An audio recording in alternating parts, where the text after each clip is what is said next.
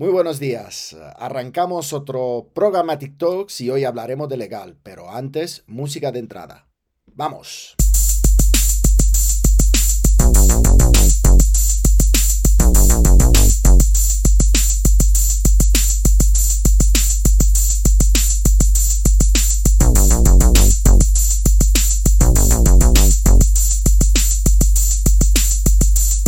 Buenos días a todos y a todas. Estamos con eh, Paula Ortiz del Departamento Legal de IAB Spain.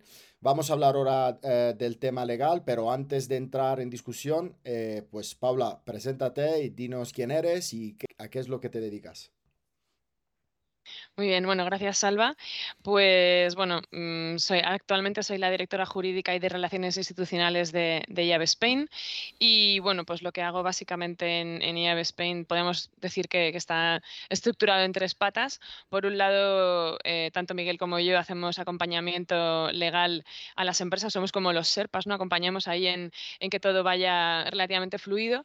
Por otro lado, y una de las cuestiones como quizás más intangibles, ¿no? O menos visibles es la monitorización de las normas y, bueno, pues sentarnos con los tomadores de decisiones, con los que están desarrollando ahora mismo las normas que nos van a aplicar en el futuro para que entiendan la realidad del mercado y no sean excesivamente estrictos o ajenos al, mercado. ¿no? Y una tercera, que es un poco casi una, obsesión, es eh, unir negocio y, legalidad. ¿no? Muchas veces se ve a los abogados como esa persona que está al otro lado de esa madera de pino que te va a hacer de stopper, que te va a hacer de freno de mano y desde el departamento legal de IAB, pues intentamos siempre, eh, bueno, pues que, ambas, que, ambos roles ¿no? se, entiendan, ¿no? que al final negocio y normativa, sobre todo en un entorno tan cambiante como el nuestro, pues es fundamental. ¿no? Digamos que esas son, eh, bueno, a lo que me dedico actualmente ¿no? en, en IAB. Eh, muy bien, creo que es un trabajo fundamental porque el entendimiento entre la parte legal y la parte de negocio ahora es más que nunca básica para cualquier empresa.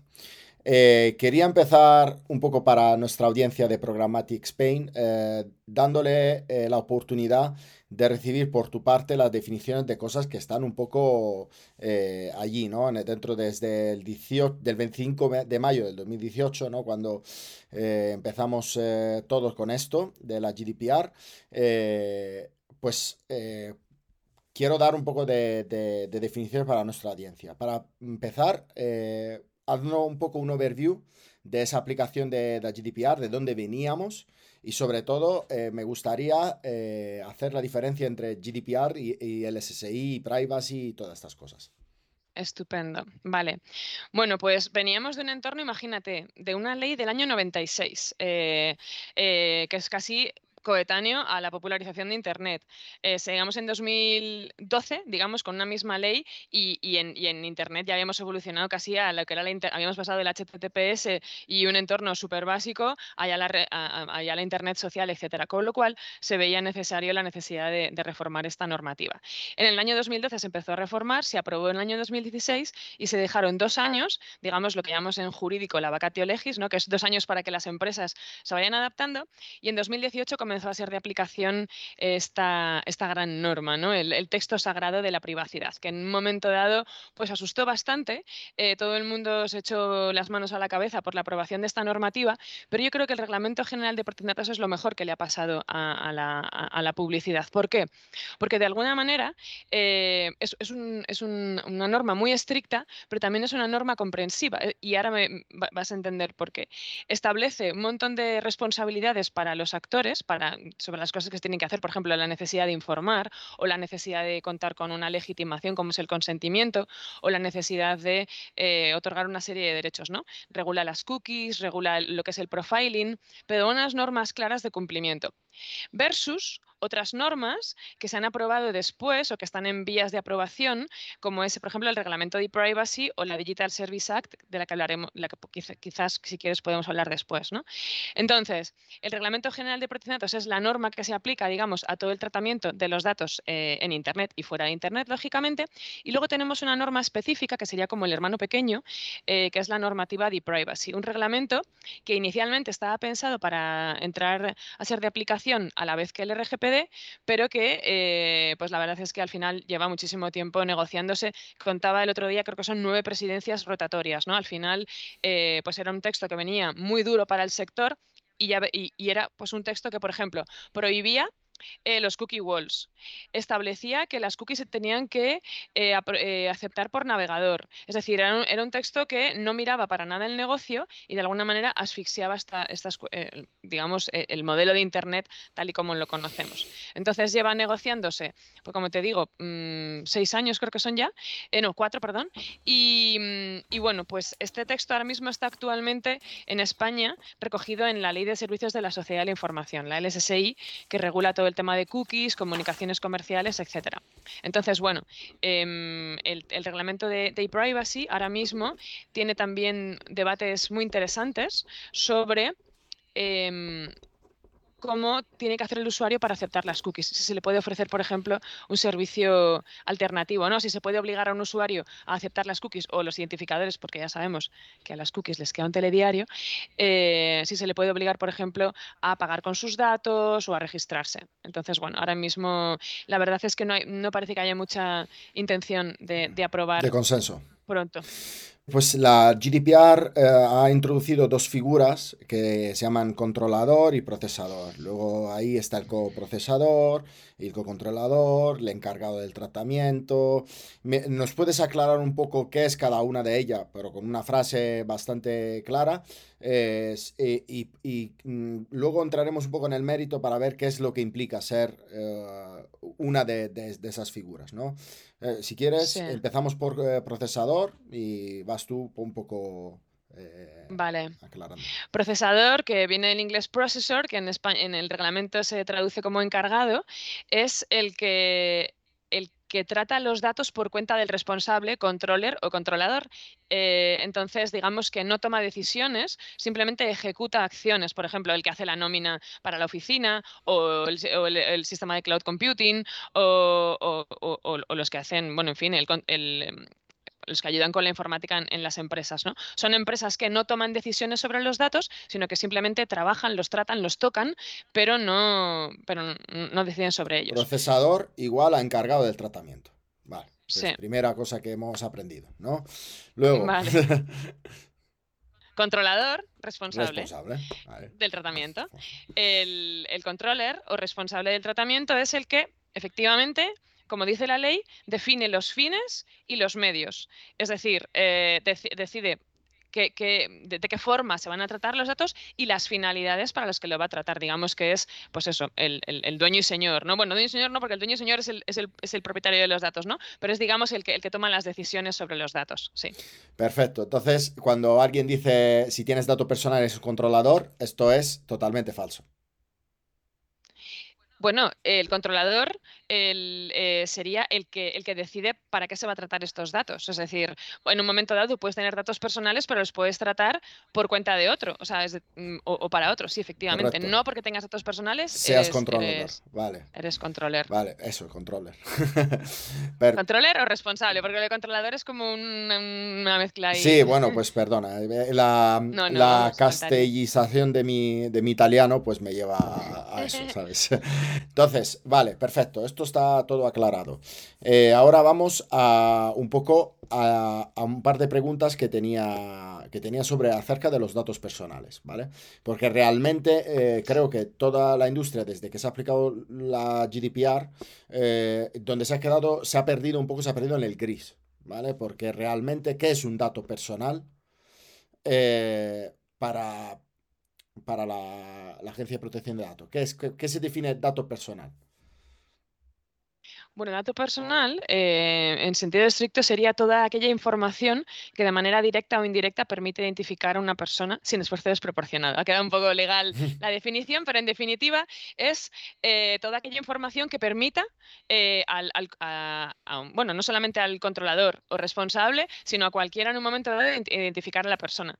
¿Qué pasa? Que para las autoridades de protección de datos prácticamente todo es dato de carácter personal, ¿no? Más allá de que hay algunos conceptos que están específicamente recogidos como dato de carácter personal, como son las cookies, los IDs, los datos seudónimos, por ejemplo, ¿no? Muchas veces hay dudas con ese tema. No, es que yo no trato datos, tengo un identificador ya, pero es que un identificador es un dato. Em, lo que no es un dato personal es un dato anónimo, que entonces ya, pues como no sabes quién está detrás, pues no se aplica, ¿no? Entonces, eh, bueno, pues a veces eh, se ha interpretado dato personal cosas que realmente sí que requieren un esfuerzo desproporcionado. En su momento se consideró, por ejemplo, que las direcciones MAC de los routers eran de carácter personal. Puedo entender que en Holanda, mm, que son todo casitas individuales, puedas llegar a identificar quién está detrás, ¿no? Pero en Madrid, pues yo qué sé, si pasa un coche, ¿no? Cuando, por ejemplo, iba a Google con los coches de Street View, que aprovechó para coger las direcciones MAC, para geolocalizar mejor y tal, se consideró que eran datos de carácter personal. Por tanto, al final, yo creo que en un afán de sobreprotección, pues al final todo es dato personal. Bueno, yo eh, cruzar un MAC con un directo, con la dirección, yo creo que sí puede ser un, dato personal. Pero yo tengo tres, tres casos eh, eh, borderline, ¿vale? Que, quiero que me digas tu opinión y qué es lo que piensan en la agencia, ¿no? Sobre esto. Lo primero es la IP.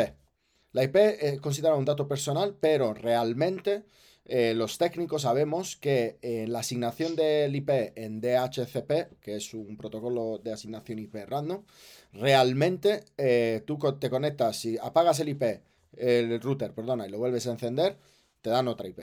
¿Vale? Tu IP con la que sales al público no es una IP eh, que, que, permanece en el tiempo. Si quieres una IP que permanece en el tiempo, la tienes que comprar. ¿Vale? Este es el primer caso. Luego, el segundo caso es la geolocalización de gente que vive en un pueblo de dos personas, ¿vale? Entonces, si geolocalizo en ese pueblo, imagino que será un dato personal. Y la tercera, que es una cosa que todavía no ha salido, pero va a salir, te lo digo yo, y es que cuando salimos del determinismo, entramos en el probabilista, en la, de la, en la mm, eh, identificación probabilista. Pero la, la identificación probabilista tiene detrás un modelo. Y el modelo puede ser más fino y menos fino. Pero si un modelo es muy fino, al final eh, está acertando mucho. Entonces, quiero saber de en qué medida esas tres, esas tres patas pueden llegar a ser considerados datos personal, porque muchas empresas están yendo hacia la modelización de datos para, para, determinar ciertas cosas. Ya, pero que si tu modelo lo certificas que tiene un error del 0,0000x, quiere decir que con mucha probabilidad con tu modelo puedas mm, identificar eh, eh, usuarios de forma unívoca. Entonces, acláranos un poco sobre esto. Vale. Bueno, pues en estos tres escenarios serían como tres respuestas diferentes, ¿no? En cualquier caso, en protección de datos, nada es blanco o negro. Eh, hay una gama de grises muy amplia eh, y muy rica y muy compleja, ¿no? Entonces, en el caso de la dirección IP, me temo que está ya fuera de dudas porque la han hecho hasta los tribunales. La dirección IP es un dato de carácter personal, e independientemente de ese esfuerzo que tengas que ir al ISP, que te diga quién estaba conectado en ese momento, etcétera, etcétera. Con lo cual, en ese sentido, la dirección IP, además, es hace muchos años ya eh, no es con el RGPD, sino que era ya con la antigua LOPD. Hay cosas curiosas, ¿no? Luego, por ejemplo, el email puede no ser dato de carácter personal. Si tú eres pauloartiza.gmail.com, pues es un dato de carácter personal, pero si eres, eh, yo qué sé, caperucita roja 16, pues, pues no es dato de, carácter personal. No son esas cosas que son eh, complicadas, ¿no? En el caso de la geolocalización, bueno, pues también al final yo creo que nos movemos en un escenario igual que en el, igual que en el tercero que me planteas, eh, que es un escenario de singularización. Sí que es verdad que la geolocalización ha sido recogido también por el RGPD como un dato de carácter personal. Por tanto, ya mm, poco se puede decir. Al final, tenemos un dato de geolocalización que si lo unimos a otros datos nos permite saber quién está detrás, pues al final eh, esa sería la cuestión. ¿no? Al final, el dato de geolocalización per se, un, yo qué sé, un, dato de una localización pues no significa nada, pero eh, unido a otras cuestiones ya sí que se consideraría dato de carácter personal. ¿no? Y en cuanto al último de los escenarios de determinístico, etcétera, pues al final eh, ahí sí que yo creo que, nos movemos en esa gama de, de, claroscuros, digamos, más amplia. ¿no? Si al final tú dices mujeres de 40 a 45 años de Madrid, pues hombre, la capacidad de identificarlas es más difícil que si dices señores de 80 años de, la pedanía de Cuenca, de no sé qué, que al final a lo mejor hay tres, no sé. Entonces, pues al final... Eh, depende de, cuántos datos eh, manejes o de cuántas, eh, bueno, pues de, de cuán fino ¿no? sea esa, determinación y, esa base que utilices. Bueno, perfecto. Mandámosle un saludo a todos los de la pedanía de Cuenca. que, tenemos millones de, gente que nos siguen desde Cuenca. Eh, así que nada, eh, vale, perfecto. Me queda todo claro. Yo creo que estamos preparados para que nos cuentes un poco eh, cuáles son, cuál es el estado actual, ¿vale? De, para que todo lo que nos cuentes nos suene.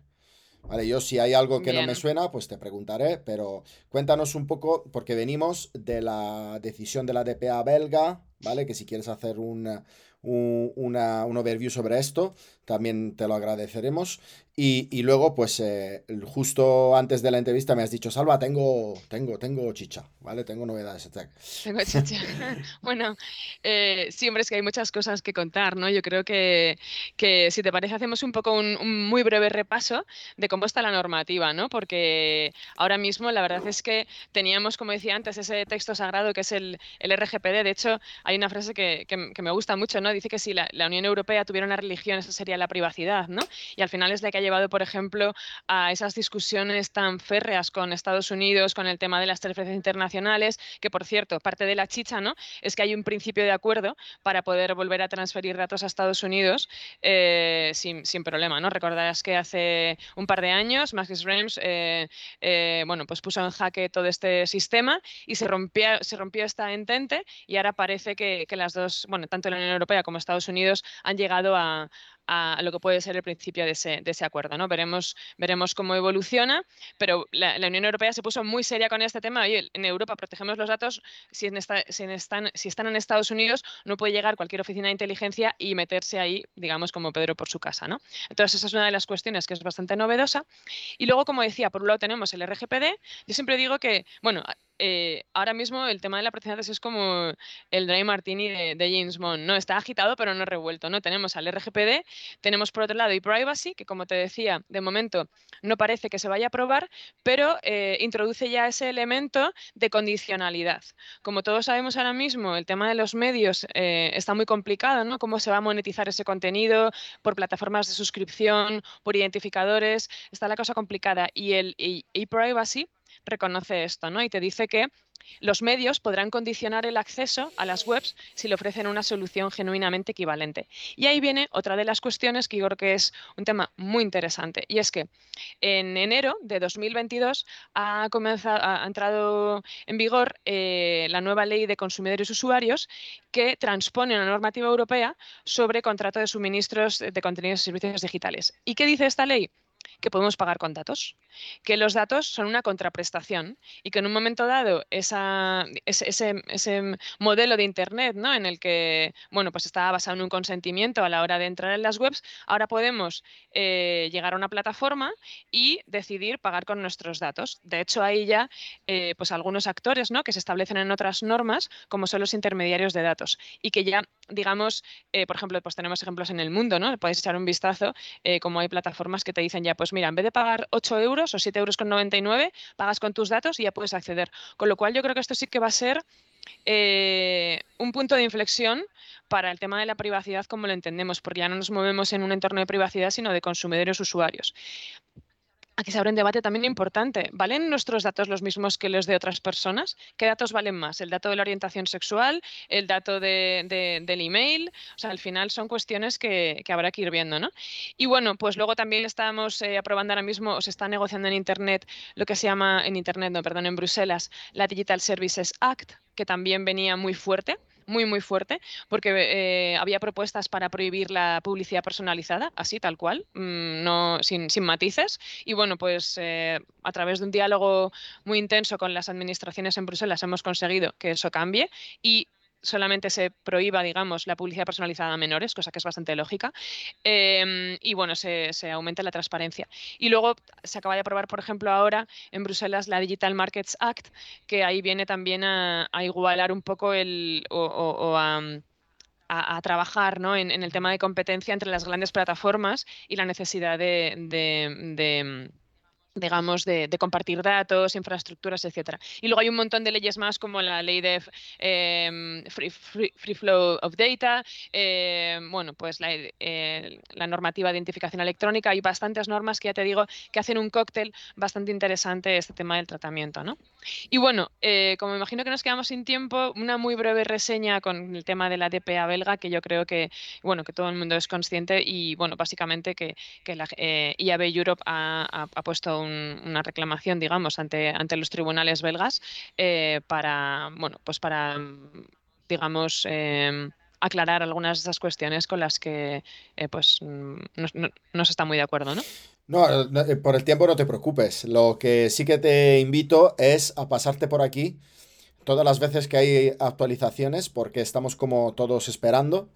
Que haya resoluciones y entonces pues hacer un programa TikToks edición especial porque de repente han aprobado alguna ley, pues estaría muy bien.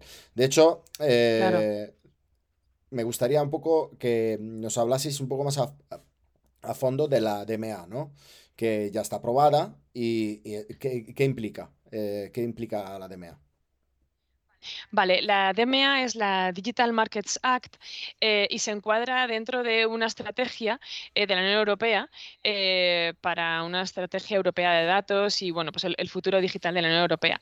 Y, lo que se trata, digamos, es de igualar las normas de competencia frente, a las, frente a las Big Tech, ¿no? Y mm, todavía no, o sea, se ha aprobado, pero es necesario que ahora mismo el Consejo también se ponga de acuerdo y, o, acepte, digamos, este, este acuerdo y y luego pues eh, se publicaría y entraría en vigor a los 20 días. Entonces, lo que establece son normas de interoperabilidad para las grandes plataformas, eh, para lo que llaman los gatekeepers, los guardianes de acceso, ¿no? Para la consideración de, gatekeepers, la, Comisión Europea da una serie de criterios, como por ejemplo el nivel de capitalización eh, general de la compañía o el nivel de ingresos que tengan dentro de la Unión Europea. ¿no? Entonces habla eh, pues de cifras realmente altas. Eh, luego también habla de los millones de usuarios. Por ejemplo, se considerará que, es un gatekeeper cuando tenga más, igual o más de 45 millones de, usuarios. ¿no? Por tanto, bueno, pues habrá más de una empresa o más habrá muchas empresas que entrarán dentro de este, de este concepto. Entonces, como te decía al final, lo que establece es la apertura y la interoperabilidad de estas, eh, de estas em, empresas con otras para permitir, por ejemplo, más pasarelas de pago o que se abran las stores y que más empresas puedan subir aplicaciones o la necesidad quizá de, eh, de, abrir sus datos para que pueda haber más modelos de negocio que compitan con los suyos. De alguna manera es de, que haya un poquito café para todos y que se pueda repartir el, negocio ¿no? y que de alguna manera... Em, limita las restricciones a la agrupación de datos, ¿no? Es decir, que al final, pues con esa situación de privilegio o de predominio que tienen, ¿no? Pues eh, digamos, abran un poco el mercado al conjunto de las pymes o a otras empresas, pues a, tech o, startups que digamos quieran eh, abrirse mercado ¿no? en este entorno. Muy bien. Hoy hemos aprendido una cosa más o mil de, de, de, tus palabras. Eh, yo te renuevo la invitación a, llamarme cuando haya update en ese sentido para que la audiencia de, de Programmatic TV y Programmatic Spain esté al tanto. Así que te agradezco muchísimo haber encontrado pues media hora para estar con nosotros. Eh, no sé, te mando un beso, un abrazo y nos vemos en la próxima edición. Gracias, Alba. Otro para ti y, nos vemos. chao.